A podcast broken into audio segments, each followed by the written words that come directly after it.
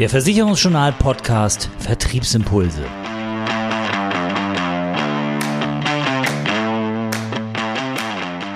Und unser Thema im Podcast heute BU Berufsunfähigkeitsversicherung verkaufen mit 100% Erfolgsquote.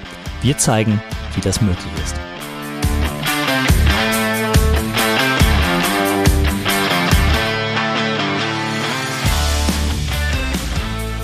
Ja, und gleich mal rein ins Thema strategisch zum BU-Profi mit mehr Umsatz bei weniger Aufwand. Hört sich gut an und das verspricht die BU-Profi-Strategie von Guido Leberg und Sepp Hölzel. Ein Videokurs bieten die beiden an mit Insider-Tipps für die effektivere BU-Vermittlung und Beratung. Klar, da wollen wir mehr wissen, denn das Thema BU mit all seinen Facetten, quasi die Königsklasse der Vermittlerarbeit, zu einem Jedermann-Geschäft zu machen, hört sich spannend an. Deshalb heute bei uns im Talk Guido Leberg und Sepp Hölzel, die beiden Gesichter und natürlich die Stimmen hinter der BU Profi-Strategie. Hi, schön, dass ihr dabei seid. Ja, hi, Servus. Schön, dass ich äh, oder dass wir heute dabei sein äh, können und dürfen. Ja, hallo auch von meiner Seite und liebe Grüße aus Franken. Ja, gleich mal rein ins Thema würde ich sagen, eine Strategie für die BU-Beratung, eine feste Struktur als Rahmen für den eigenen Vertrieb, ein fester Prozess zur Orientierung quasi für Kunden und Vermittler gleichermaßen und dazu Fragebögen, die die Kundenbedürfnisse und Kundenwünsche erfassen.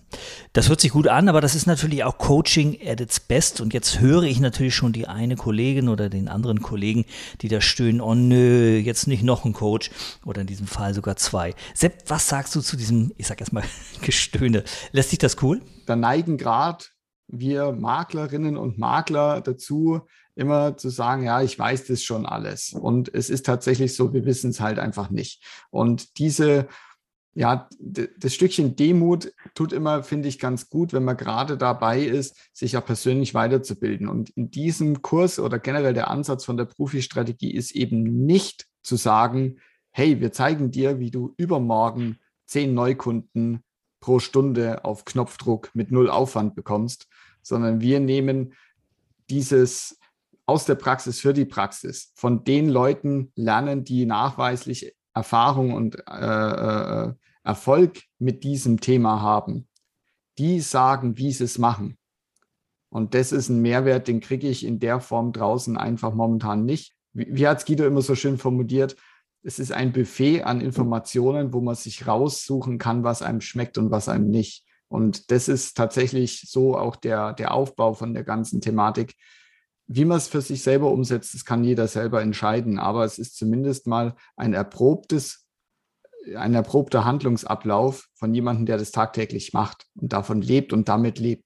Guido, ich höre dich im Hintergrund schon ein bisschen mit den Hufen scharen. Du wolltest noch was ergänzen, oder? Genau, also ich, ich habe noch eine, eine äh, Ergänzung dazu, äh, weil das vielleicht auch so, so, ein Punkt ist. Also einmal sagen wir natürlich auch, ich meine, die, die, die, die Kurse sind jetzt auch nicht schweineteuer. Ne? Also das sind ja Preise, äh, wo, wo ich sage, okay, das ist äh, sollte sich jeder, äh, jeder Makler, jede Maklerin leisten können. Ähm, ich sage zusätzlich, dass, und das meine ich auch so, ähm, wenn man äh, einen Großteil der Sachen daraus einfach mal umsetzt, dann äh, bekommst du einfach mit als, als Makler, dass du in den nächsten, sagen wir mal, drei, vier Termine, die du sowieso hast im Bereich BU. Also kein extra Termin, keine Neukunden, Termine, die du sowieso terminiert hast, wie du jetzt angehst in dem Bereich, dass du einfach durch diese Extrapunkte, sei es, dass ich jetzt lerne, wie kann ich einfach eine höhere BU-Rente umsetzen, sei es, dass ich sage, äh, lerne, wie kann ich jetzt diese Zusatzpunkte einfach mal mit einbringen, also Zusatzoptionen mit einbringen, sodass der Kunde auch kauft.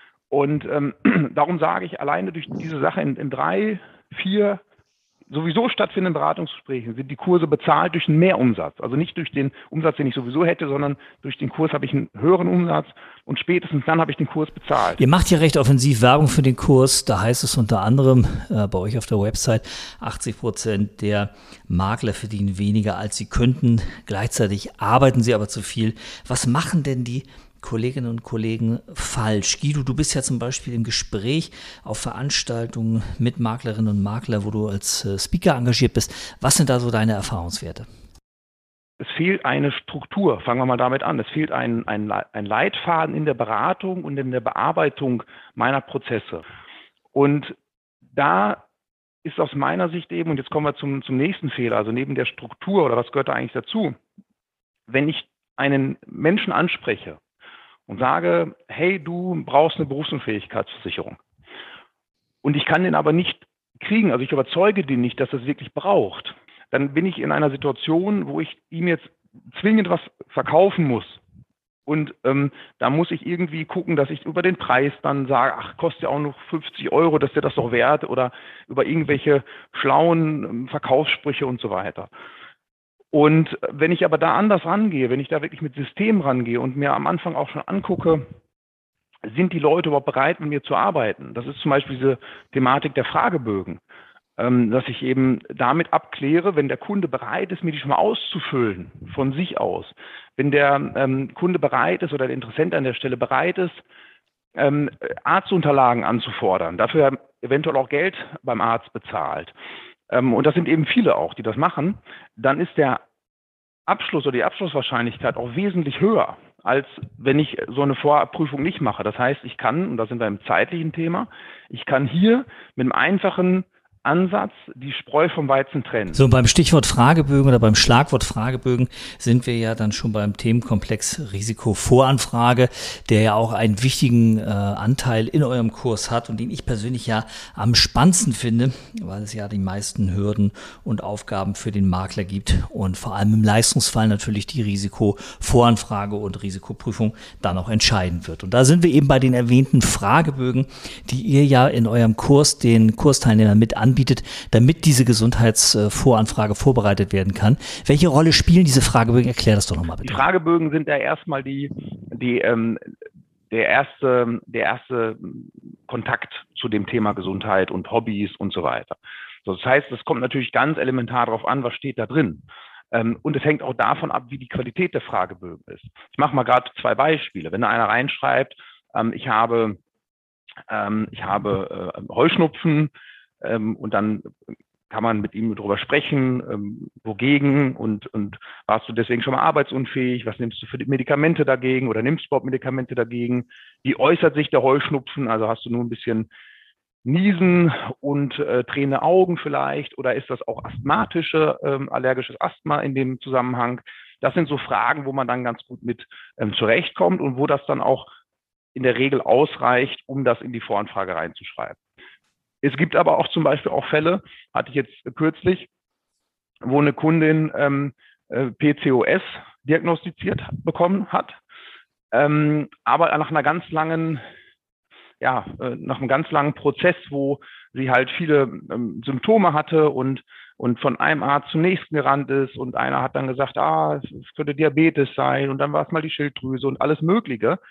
Ähm, das hat sich alles hinterher nicht erhärtet, aber in so einem Fall ist natürlich ganz, ganz wichtig, dass ich dann nicht nur mit den Fragebögen arbeite, sondern dann auch ähm, da Arztberichte, Untersuchungsberichte und so weiter einholen lasse von, von der Kundin in dem Fall, dass die eben sagt, ich hole mal ähm, hol mal das, was Laborergebnisse, was da gemacht wurde. Und bei der Kundin haben wir dann auch gesagt, komm, geh nochmal zum Arzt, und äh, lass dir deinen nüchternen Blutzuckerwert geben. Das ist jetzt natürlich schon so ein bisschen BU-Voranfrage auf dem äh, nächsten Level, denn ihr seid natürlich relativ erfahren mittlerweile, gerade bei den Risikovoranfragen. Aber wie sieht's jetzt aus, wenn ich vielleicht na, noch ein paar Stufen weiter unten bin und eben noch nicht diese Erfahrung habe, ähm, wie gehe ich dann vor? Wie kann ich klären für mich, äh, wie ich zum Beispiel mit solchen Erkrankungen ähm, umgehe? Wie kriege ich raus, was der Versicherer da braucht? Wie muss ich da im Idealfall vorgehen? Da sage ich im Zweifelsfall einfach mal bei einer Versicherung, mit der ich auch vorhabe zu arbeiten, dann kann ich ja mal anrufen, sagen, äh, lieber Risikoprüfer oder wer ist denn euer Risikoprüfer, mit dem man ganz gut sprechen kann lass mich da mal irgendwie vermitteln oder irgendwie habe ich ja einen Kontakt oder einen Draht, den ich mir aufbauen kann zum Risikoprüfer. Und dann spreche ich mal einfach mit ihm und sage, pass auf, wenn ich mal so Fälle habe, ich nehme euch auch mit ins Boot, aber können wir dann vorher mal darüber sprechen, was ich für Unterlagen brauche? Und dann ist es einfach ein Learning by Doing, dass ich irgendwann raus habe, was sind denn die Fragen, die ich beantwortet ähm, haben muss, um eben das Thema Heuschnupfen zu bewerten, um eben das Thema ähm, Diabetes zu bewerten. Ja, da brauche ich dann vielleicht eben auch ärztliche Unterlagen. Also das ist dann Learning by Doing. Ähm, Im Zweifelsfall sagt mir die Versicherung auch, pass auf, mit den Daten können wir nicht arbeiten. Jetzt brauchen wir folgende Unterlagen noch dazu. Und dann sollte ich fürs nächste Mal einfach auch wissen und schlauer sein. Sepp, du hast den Kurs ja selbst besucht und bist ja quasi Patient Null gewesen, also der Erste, der beim Machen des Kurses die Inhalte auch gesehen hat. Wie hat sich denn zum Beispiel bei dir deine Risikovoranfrage verändert? Was hast du mitgenommen jetzt als Macher, aber gleichzeitig auch als äh, vermittelnder Makler? Was hast du mitgenommen aus dem Kurs für dich? Ich mache das ganze Thema strukturierter. Das muss man, das kann ich auf jeden Fall schon mal so zusammenfassend sagen. Ich habe mehr Struktur in dem Ganzen. Ich äh, gehe eher in den Prozess rein und habe dadurch natürlich weniger Rückfragen mit meinen, mit meinen Klienten. Und wir haben auch ja schon auch nochmal so drüber gesprochen, gerade auch, wie gehe ich jetzt mit Arztunterlagen um und so weiter und so fort. Und bisher bin ich damit ganz gut gefahren. Ähm, ich bin kein Arzt und mein Kunde ist auch kein Arzt. Und äh, das muss man letztendlich dann auch äh, ein Stück weit auch mit nutzen, dass wir alle medizinische Laien sind. Und ich kann nicht weiter springen als mein Schatten und der Kunde sollte das auch nicht unbedingt tun. Wenn Unklarheiten sind, dann empfehle ich meinen Kunden auch, hey, zieh dir mal einen Behandlungsverlauf von der, Kranken, äh, von der Krankenkasse, Abrechnungsverlauf, schau nochmal durch, ob da alles so in dem Bereich ist, wie du das für dich selber widerspiegeln kannst. Ein was ist mir auch im Kopf geblieben, da habe ich mit einem Kollegen mich drüber ausgetauscht. Da war dann quasi drin gestanden äh, Fingeramputation oder Teilamputation des Fingers in der Akte. Und äh, der hat sich halt, äh, war Handwerker, der hat sich halt mal mit dem, mit dem Teppichmesser die Fingerspitze etwas angesägt. Ja, ähm, das sind natürlich immer Sachen, wo man dann schon auch mal aufpassen muss, dass man da auch den richtigen, richtigen Wortlaut auch findet und äh, da den Kunden vielleicht auch ähm, daran begleitet, es eben mit seinen eigenen Worten wiederzugeben, notfalls mit einer eigenen Stellungnahme. Und das sind halt so Sachen, die dann die ich jetzt auch aus dem Kurs mitgenommen habe für mich. Der dritte große Bereich in eurem Kurs ist ja die Anbieter- und Tarifauswahl sowie dann auch die individuelle Ausgestaltung des Vertrags für den Kunden. Durch die Risikovoranfrage sind ja im besten Fall ein paar Anbieter übrig geblieben, die in Frage kommen und äh, so dass ich eine echte Auswahl habe. Wie nähere ich mich denn jetzt dem richtigen Anbieter? Und es ist natürlich teilweise wahrscheinlich auch für viele Kollegen eine individuelle Frage. Aber ich habe mich an den Must-Haves äh, entlang gehangelt. Letztendlich, Guido hat einen Parameter festgelegt, die ich mit auch dann so für mich übernehmen kann. Das sind die, die Must-Haves, wo wir eine Liste formuliert haben, was muss ein guter Anbieter im Detail für sich äh, gut und wie geregelt haben. Und anhand derer Parameter kann man dann letztendlich seine Top 3 oder Top 5, ich bin immer so ein Freund von Top 5 ähm, Anbieter eben rauskristallisieren. Ja, Guido, du wurdest schon anmoderiert von äh, Sepp. Stellt sich natürlich als nächstes die Frage, was sind denn jetzt die Must-Haves, die du oder die ihr in diesem äh, Kurs zugrunde gelegt habt? Also grundsätzlich geht es um, um Themen, ähm, die ja, ich sag mal, mittlerweile auch zum Standard gehören, die gehören natürlich auch dazu, zum Beispiel sechs Monate Prognosezeitraum, ähm, dass die Leistung nicht nur bei Prognose von sechs Monaten gezahlt wird, sondern auch, wenn sechs Monate bereits Berufsunfähigkeit vorliegt, auch das als fiktives Anerkenntnis ähm, gilt. Ne? Sonst habe ich das Problem, dass die Versicherung, die mir sagt, oder der Arzt, der, der mir sagt, äh, ja, ich kann gar keine Prognose sechs Monate in Zukunft für dich treffen, immer nur drei, das schleift sie dann so durch, dann sagt die Versicherung, ja, ist ja nie sechs Monate erfüllt, gibt kein Geld. Das ist doof, aber es gibt immer noch Versicherungen, die das tatsächlich so machen. Das ist ganz, ganz wenig mittlerweile, aber es ist so. Dann eine weltweite Geltung. Also das sind so Themen, die, die letztendlich ähm, ja, zum, zum allgemeinen Standard gehören. Dann ist aber so, dass sich viele Unterschiede noch machen. Zum Beispiel, was habe ich denn für, äh, für Meldepflichten im Leistungsfall? Es gibt immer noch viele Versicherungen, die sagen, lieber Kunde, wenn sich bei dir eine gesundheitliche Besserung einstellt oder deine Berufsunfähigkeit sich mindert, dann musst du dich von dir aus melden. Und unabhängig davon, ob ich noch berufsunfähig bin oder nicht. Und wenn ich das nicht tue, wenn ich mich nicht melde, dann ist das eine Obliegenheitsverletzung. Dann kann die Versicherung sagen, ja gut, im, im Rahmen des Verschuldungsgrades, es gibt ja die, das Quotelungssystem, ja, ich kann jetzt quoteln, dann können die sagen, gut, jetzt bist du aber zu 20 Prozent schuld, dass du dich nicht gemeldet hast. Jetzt können wir deine Rente um 20 Prozent reduzieren. Natürlich ist das alles dann auch nachweispflichtig und so weiter. Aber es gibt eben viele Erkrankungen, nehmen wir an psychische Erkrankungen, wo ich tatsächlich in der einen Behandlung beim Psychologen sage, auch heute geht es mir richtig gut. Da wäre ich dann, da ging es mir besser. Das ist ja auch hinterher ähm, gut festgehalten ähm, in, der, in der Arzthistorie, in der Patientenakte.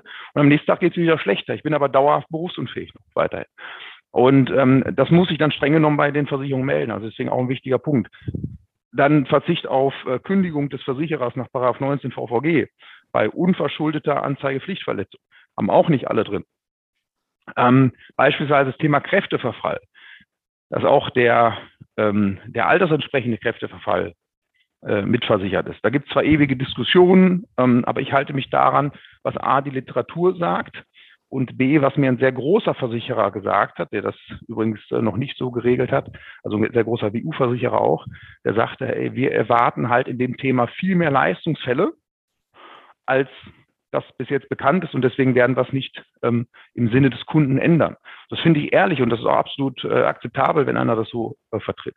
Ja, aber trotzdem achte ich da eben drauf. Dann das Thema, wie sieht das ähm, aus, welche äh, medizinischen Behandlungen muss ich eben über mich ergehen lassen im Leistungsfall.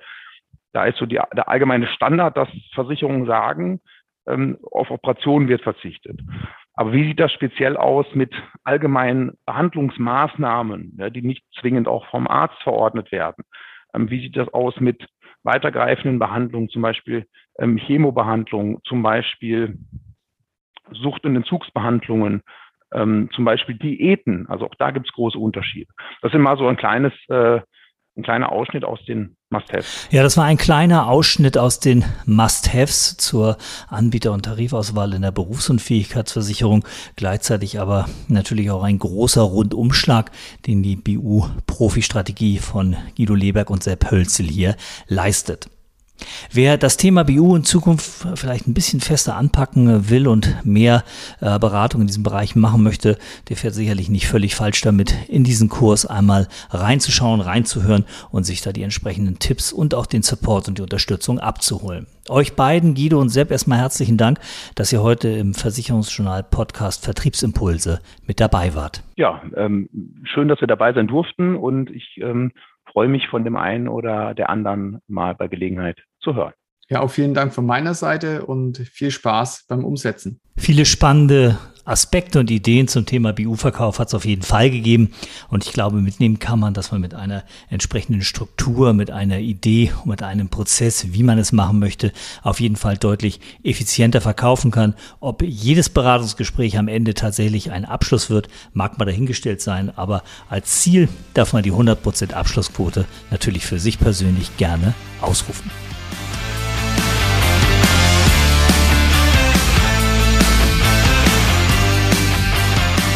Das war die aktuelle Ausgabe vom Versicherungsjournal Podcast Vertriebsimpulse. Zusammengestellt und gesprochen von Oliver Mest. Mehr Themen rund um die Beratung und für den Vertrieb gibt es täglich auf www.versicherungsjournal.de.